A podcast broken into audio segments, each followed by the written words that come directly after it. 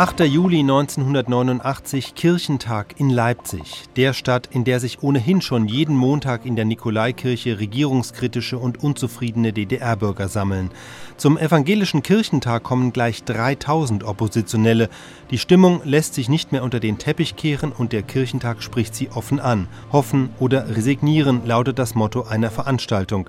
Die Sendung Südfunk aktuell spricht mit dem SDR-Korrespondenten in der DDR, Gerhard Rhein. Für die Christen in der DDR, besonders für die offen kritischen, ist das Leben alles andere als einfach. Hoffen oder resignieren war der Titel einer Veranstaltung gestern Abend auf dem Kirchentag in Leipzig, Gerd Rhein. Das ist vermutlich auch die Frage, bleiben oder Ausreiseantrag stellen. Ich glaube, Frau Landzettel, dass Sie das genau richtig beschreiben. Hoffen oder resignieren wird natürlich in der DDR sofort übersetzt mit dableiben oder ausreisen. Es ist die traumatische Frage der DDR-Gesellschaft, die gestern Abend in der überfüllten Leipziger Thomaskirche diskutiert wurde. Ein Podium prominenter Namen, Appelle, Aufrufe, Bischof Albrecht Schönherr. Es geht gar nicht darum, wo ich lieber wohne, sondern wo ich gebraucht werde. Christlich ausgedrückt, wo ist mein Auftrag?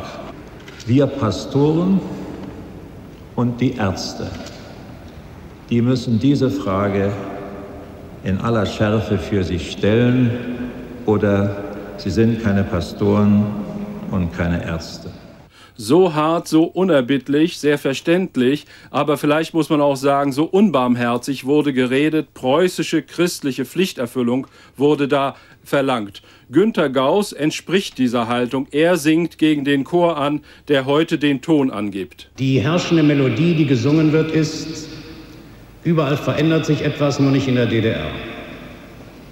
Ich halte das für falsch. Die Medien und nicht nur die Medien haben zwei Wörter Russisch gelernt. Perestroika und Glasnost.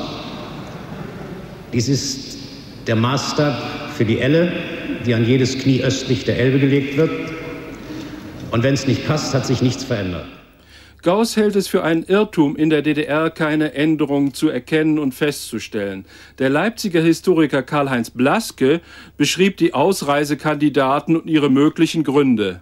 Wir wissen alle, dass für viele Menschen unseres Landes die Verhältnisse unerträglich geworden sind, dass sie ein weiteres Leben in unserem Lande nicht mehr als lebenswert ansehen können.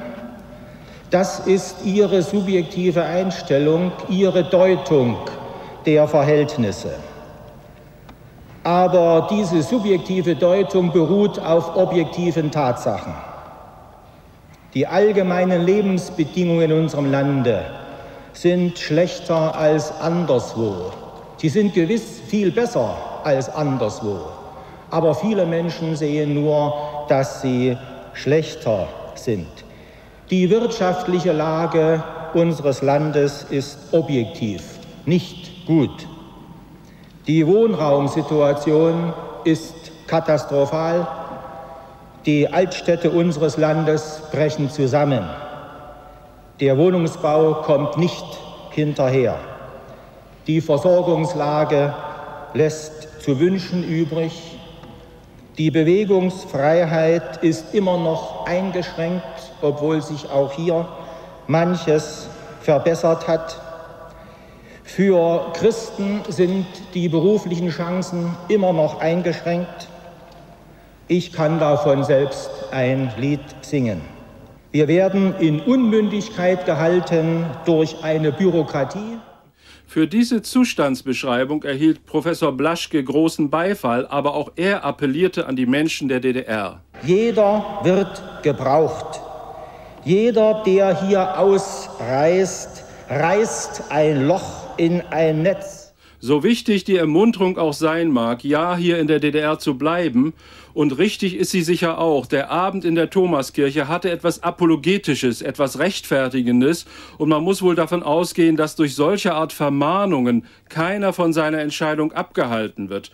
Günter Gauss beschwor die DDR-Bürger, sich ja nicht auf die neue, in der Bundesrepublik aufgekommene Emotionalisierung der deutschen Frage einzulassen. Sie sollten nicht darauf reinfallen. Bleiben Sie, so nüchtern es nur irgend geht, gegenüber den Vorstellungen, die jetzt bei uns wieder Ihnen auf eine nicht redliche Weise das Herz warm machen sollen. Frau Landzettel, ich habe den Eindruck, dass diese eher defensiven Stimmen nicht der Stimmung der Mehrheit der DDR-Bevölkerung entsprechen, die von Wiedervereinigung bei Gott nicht träumen, aber permanent doch über die DDR hinausdenken. Aus Leipzig war das ein Bericht von Gerhard Rhein.